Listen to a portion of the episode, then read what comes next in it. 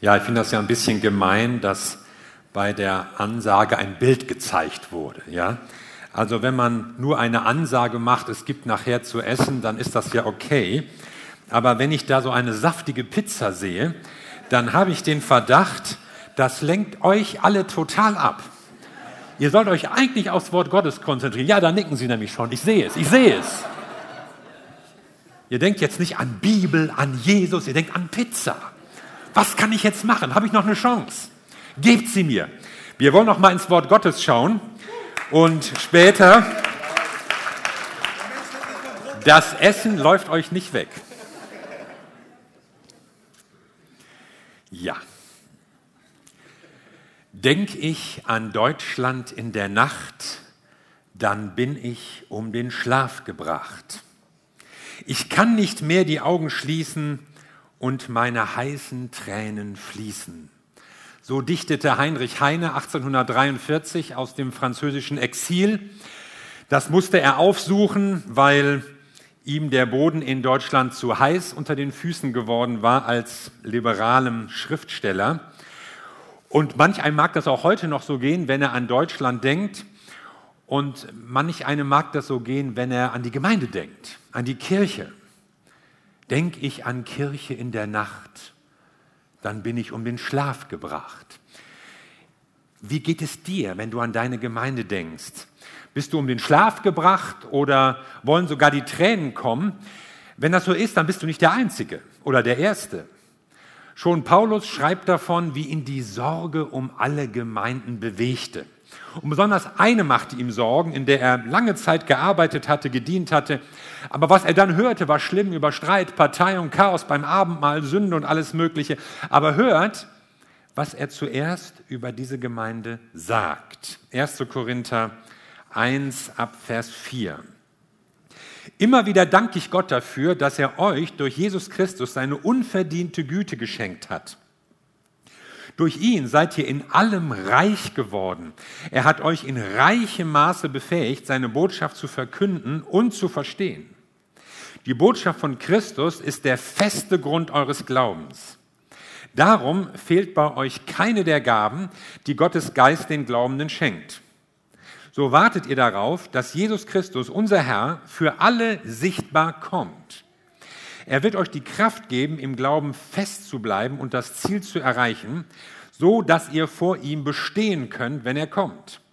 Darauf könnt ihr euch verlassen, denn Gott steht zu seinem Wort.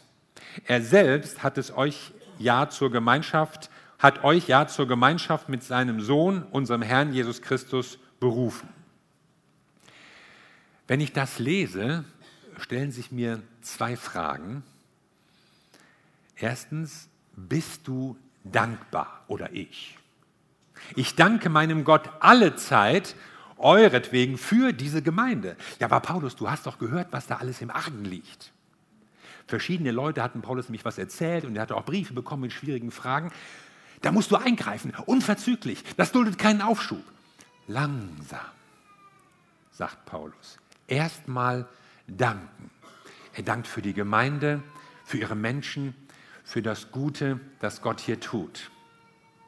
Wer mag ihm da vor Augen gestanden haben? Wir kennen ja nur wenige Persönlichkeiten aus Korinth, zum Beispiel einen gewissen Crispus. Von dem heißt es, Crispus, der Vorsteher der Synagoge, glaubte an den Herrn mit seinem ganzen Haus und viele Korinther, die hörten, wurden gläubig und ließen sich taufen. Also Crispus, dieser Name hat jetzt nichts mit Christus zu tun, obwohl das so ähnlich klingt, sondern es heißt einfach nur der Krauskopf. Also man kann vielleicht gewisserweise ahnen, wie der Mann aussah. Und er war eine angesehene Persönlichkeit, Synagogenvorsteher. Das waren in der Regel auch wohlhabende Leute, denn die mussten auch für den Erhalt des Synagogengebäudes sorgen, zur Not aus eigener Tasche. Und so haben wir hier jemanden, der es zu etwas gebracht hat. Jemand, der für etwas stand, den man auch nicht so leicht überzeugen konnte, der nicht von irgendeinem neuen Prediger, der da kam, sich aus der Bahn werfen ließ. Ein Mann, der nachdenkt, kritisch war. Und hoffentlich tust du das auch. Glaubst nicht alles, was dir jemand sagt, nicht alles, was du irgendwo liest, nicht jedes, was dir irgendwie in einem YouTube-Video präsentiert wird. Manche Leute sind sehr kritisch, wenn es um Religion geht. Gerade wenn es um die christliche Religion geht. Ja, das ist in Ordnung. Ich wünsche mir manchmal, die Leute wären kritisch auch bei anderen Dingen. Beim Konsum zum Beispiel. Das brauchst du unbedingt. Oder in der Lebensweise. Darauf kann ich auf keinen Fall verzichten. Oder bei der Auswahl des Medienangebotes. Oh, was haben wir schon alles geguckt? Oder in der Politik. Überhaupt bei so vielem, was Mann oder Frau macht, mitmacht, alles macht, auch macht, alle machen das, so macht man das heute. Es wäre geradezu himmlisch, wenn die Leute nachdenken würden, reflektieren, was ist richtig, was soll ich tun, wie will ich leben. Und dieser Christus scheint anfangs zu den Skeptikern gehört zu haben, ja sogar zu den Gegnern des Evangeliums. Ein Mann mit festen Überzeugungen, theologisch fundiert, belesen. Und dann kommt da so, so irgendeiner, wie hieß er noch gleich? Ja, Paulus, und erzählt er irgendwas. Nein, nein, nicht mit mir. Aber dann ist irgendeine Saat in sein Herz gefallen. Da war etwas in den Worten von Paulus, das ist bei Christus eingeschlagen. Ein neuer Blick auf die alten Schriften, eine neue Perspektive auf sein Leben. Ein neues Licht ging ihm auf. Ach, so ist das gemeint. Ach, das hat Gott vor. So ist das mit Jesus. Und dann heißt es, Christus glaubte. Er traf eine Entscheidung. Und zwar mit seinem ganzen Haus, mit seiner ganzen Familie. Er zog die Leute mit. Er entfaltete eine Sogwirkung. Die Taufe, die hätte er vielleicht noch befehlen können. Die Kinder, die Diener, heute wird getauft. Ja gut. Aber Glauben kann man nicht befehlen. Sie glaubten. Und viele andere auch. Das sprach sich herum. Er hatte offenbar eine Persönlichkeit mit Einfluss, ein Influencer, würden wir heute sagen. Ich las letztens von einer Internetumfrage, dass jeder Dritte, jeder dritte Internetbenutzer gibt als Berufswunsch an Influencer. Ja, man stellt sich vor die Kamera, quatscht irgendwas rein und das gucken dann Millionen von Leuten und so verdient man dann sein Geld. Du kannst ein Influencer sein. Und zwar nicht nur jeder Dritte von euch, zählen wir mal ab, jeder von euch. Indem du Menschen etwas von Jesus mitgibst, indem du sie mit Jesus bekannt machst, indem du sie mitziehst, um diesen Jesus kennenzulernen. Und solche Leute wie Christus und wie vielleicht manche andere standen ihm vor Augen und bewegten ihn. Und er wusste, für diese Leute bin ich dankbar. Und ich frage dich, wie dankbar bist du für deine Gemeinde? Oder ich? Oder die Leute, die da sitzen? Immer wieder steht hier, danke ich Gott dafür, dass er euch durch Jesus Christus eine unverdiente Güte geschenkt hat. Durch ihn seid ihr in allem reich geworden. Also dankbar wofür? Für die Menschen und ihren Reichtum. Und diese Gemeinde war beschenkt. Und jetzt kommt die zweite Frage. Bist du reich? Paulus sieht eine, geschenk, eine beschenkte Gemeinde. Ihr seid reich, ihr habt, was ihr braucht, ihr habt, was ihr haben sollt.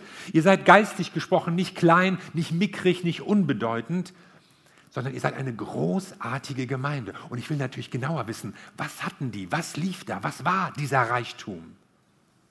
Ihr seid reich in Christus. Also nicht durch uns, unsere Erfahrung, unseren Dienst, unsere Anstrengung, unsere Spenden, in Christus.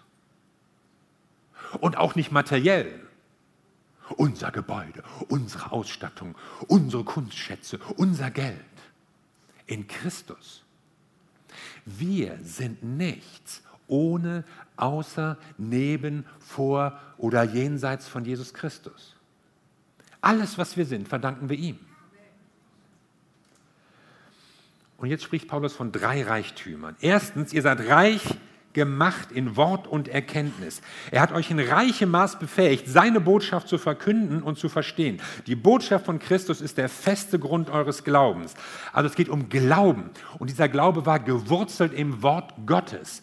Das meint man mit Festsein im Wort. Die Leute kannten die Bibel, sie lasen sie, sie ließen sich von ihr faszinieren. Manchmal fragen Christen, Was ist der Wille Gottes für mein Leben?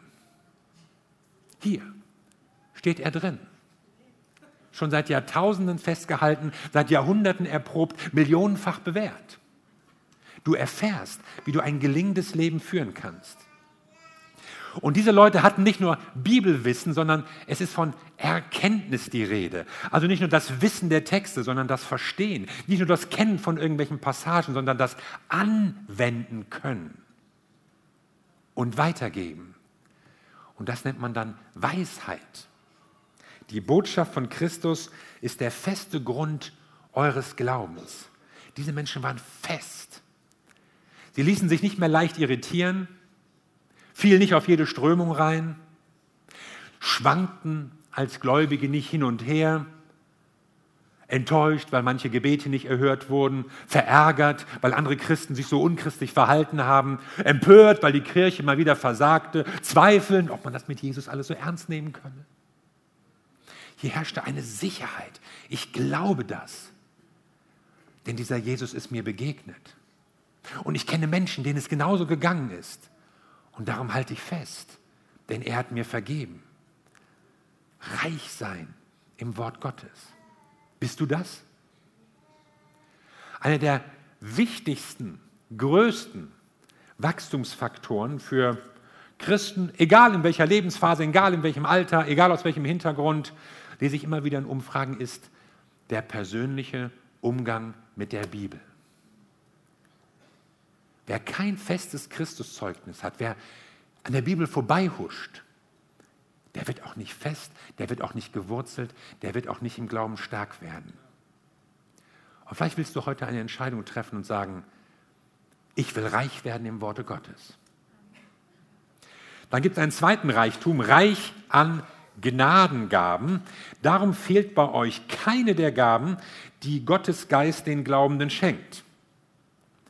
Und mit Gaben oder Charismen genannt meint Paulus Fähigkeiten, die den Leuten gegeben sind, um anderen zu dienen.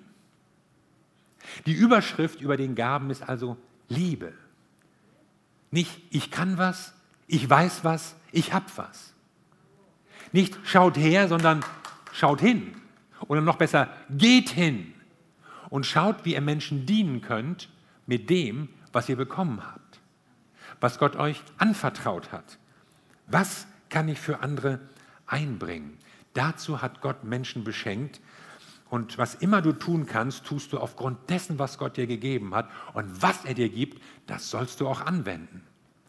Deshalb sagt Jesus, ich will meine Gemeinde bauen. Und diese Gaben, das ist mir aufgefallen, die stehen nicht so neben dem Wort. Ja? Hier ist das Wort und dann hat man noch die Gaben. Sondern es steht hier daher, weil ihr nämlich fest im Wort seid, daher habt ihr auch die Gaben. Deshalb, weil ihr das Wort Gottes kennt, kann Gott euch auch gebrauchen und im Segen zu anderen Menschen schicken.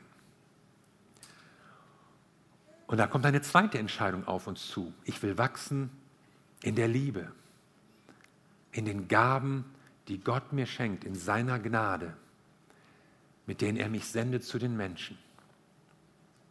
Und ein dritter Reichtum, reich gemacht an Hoffnung. So wartet ihr darauf, dass Jesus Christus, unser Herr, für alle sichtbar kommt. Er wird euch die Kraft geben, im Glauben festzubleiben und das Ziel zu erreichen, sodass ihr vor ihm bestehen könnt, wenn er kommt. Ihr glaubt, ihr liebt, ihr hofft. Und diese Hoffnung auf die Wiederkunft Jesu, das war nicht nur so ein Neben- oder Randthema der christlichen Botschaft, sondern das war ein großes Thema, das sich durch die ganze Bibel zieht. Die Botschaft vom kommenden Reich Gottes. Von Jesus, der selbst auf der Erde wirken und herrschen wird. Ich weiß manchmal gar nicht, wie ich mir das genau vorstellen soll. Aber die Bibel beschreibt eine Zeit des Friedens und der Gerechtigkeit, wenn Gottes Wille sich in der ganzen Welt ausbreitet. Das hoffen wir, das glauben wir und dafür arbeiten wir. Und diese Hoffnung ist auch etwas, was uns verändert und festigt. Ja, sie waren schon fest, die Korinther, aber Paulus kann ihnen nicht sagen, gibt keine Anfechtung mehr, keine Kämpfe, keine Schwierigkeiten. Nein, sowas würde passieren. Es gibt immer noch Ablenkung für den Glauben, es gibt immer noch Herausforderungen in unserem Leben.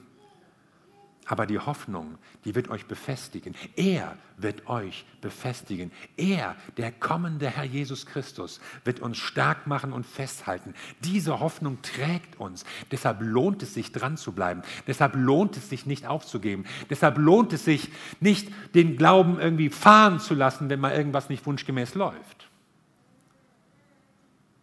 Deshalb beten Christen, dein Reich komme, weil wir glauben, dass sich Gottes Wille ausbreiten möchte in der Welt. Und so werdet ihr vor ihm bestehen können. Und hier steht nicht, ihr sollt. Strengt euch an, gebt euch Mühe, macht was draus, sondern ihr werdet. Wenn ihr diese Hoffnung in eurem Leben habt, dann werdet ihr bestehen können. Es ist eine Folge dieser Gemeinschaft, die wir mit Jesus Christus haben. Das heißt nicht, dass du ab heute nichts mehr falsch machen wirst. Aber es bedeutet, dass du wachsen wirst und dass Gott dich verändert und prägt und mehr und mehr verwandelt in das Bild deines, seines Sohnes, Jesus Christus. Und das ist eine dritte Hoffnung oder eine dritte Entscheidung. Ich will mir die Hoffnung nicht rauben lassen. Die Hoffnung auf meine persönliche Rettung natürlich, aber die Hoffnung auch auf eine veränderte Welt. Denn das Evangelium ist nicht nur eine lebensverändernde Botschaft, es ist auch eine weltverändernde Botschaft. Es geht nicht nur darum, was wir innerlich fühlen und spüren und dass es uns besser geht. Es geht darum, dass es der Welt besser geht, weil wir glauben und weil wir gehen und weil wir handeln im Namen Jesus. Ich habe diese Predigt überschrieben mit die Kirche, in die ich gehen würde. Das soll eine Kirche sein, die reich ist. Und zwar reich im Wort, reich in den Gaben und reich in der Hoffnung. Und man merkt, hier klingt so ein bisschen dieser paulinische Dreiklang an, den man so häufiger in seinen Briefen hat. Glaube, Liebe, Hoffnung. Reich im Wort, das spricht von dem Glauben, von der Sicherheit, dass wir an ihm festhalten können, dem Einzigen, der uns retten kann. Reich in den Gaben spricht von der Liebe. Die Gaben sind da, um anderen zu dienen und sie sind mir geschenkt als Ausdruck dessen, was Gott tun will.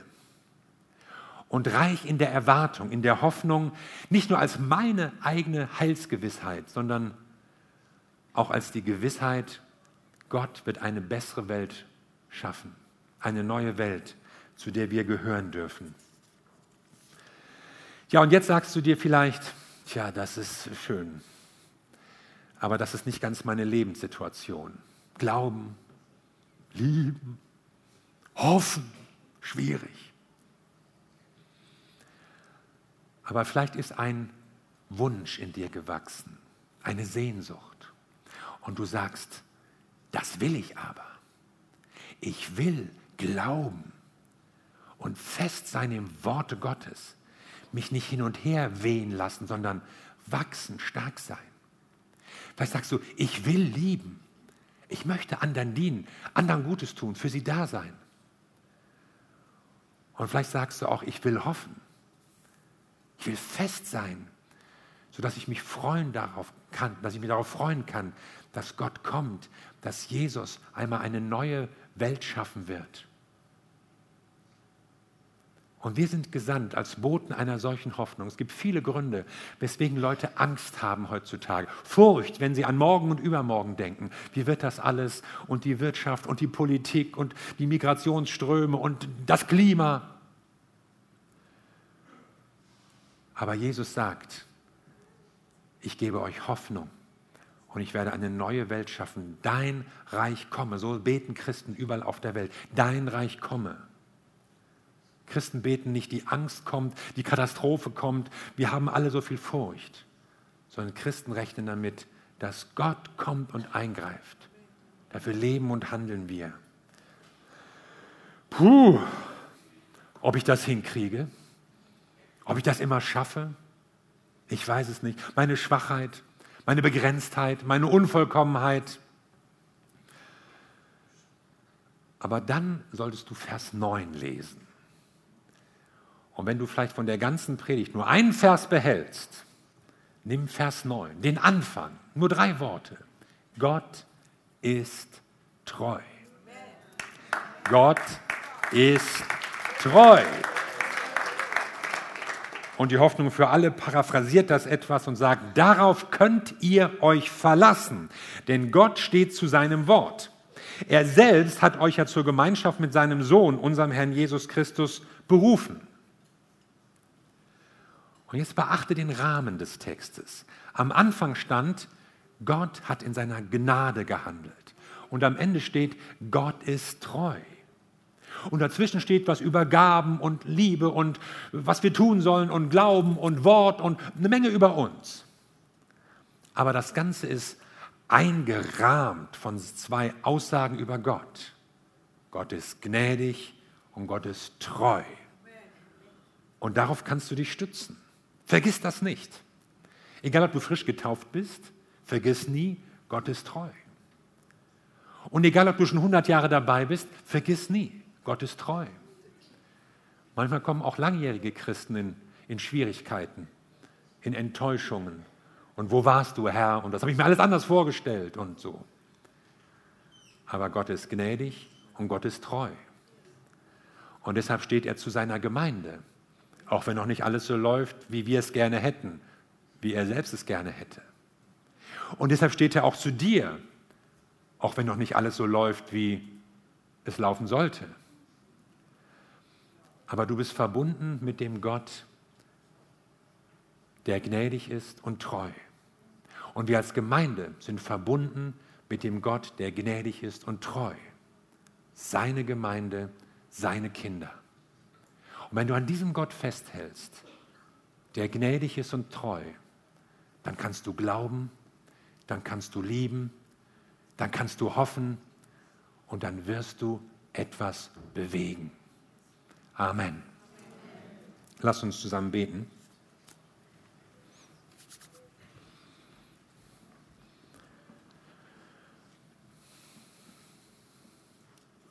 Wir danken dir, Jesus Christus, für deine Gnade und für deine Treue. Wir danken dir für all das, was du in Bewegung gesetzt hast, damit wir dich kennen können, damit wir überhaupt glauben können, lieben können, hoffen können, einen Grund zum Hoffen haben. Und wir danken dir, dass du deine Gemeinde liebst und jeden einzelnen von uns liebst. Danke, Herr.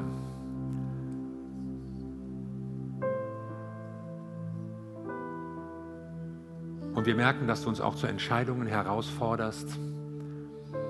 Und deshalb wollen wir zu dir beten, persönlich beten. Vielleicht gibt es hier Leute, die sagen, ich möchte mehr glauben, mehr lieben, mehr hoffen. Vielleicht gibt es Leute, die sagen, ich möchte dankbar sein, dankbarer werden, auch für andere Menschen, auch für meine Gemeinde. Und dann kannst du es in einem Gebet gegenüber Gott ausdrücken. Lass uns so einen Moment des persönlichen Redens mit Gott nehmen und du kannst auf das antworten, was dir so durch den Kopf geht, was du gehört hast, wo du auch merkst, hier hat Gott mich angesprochen.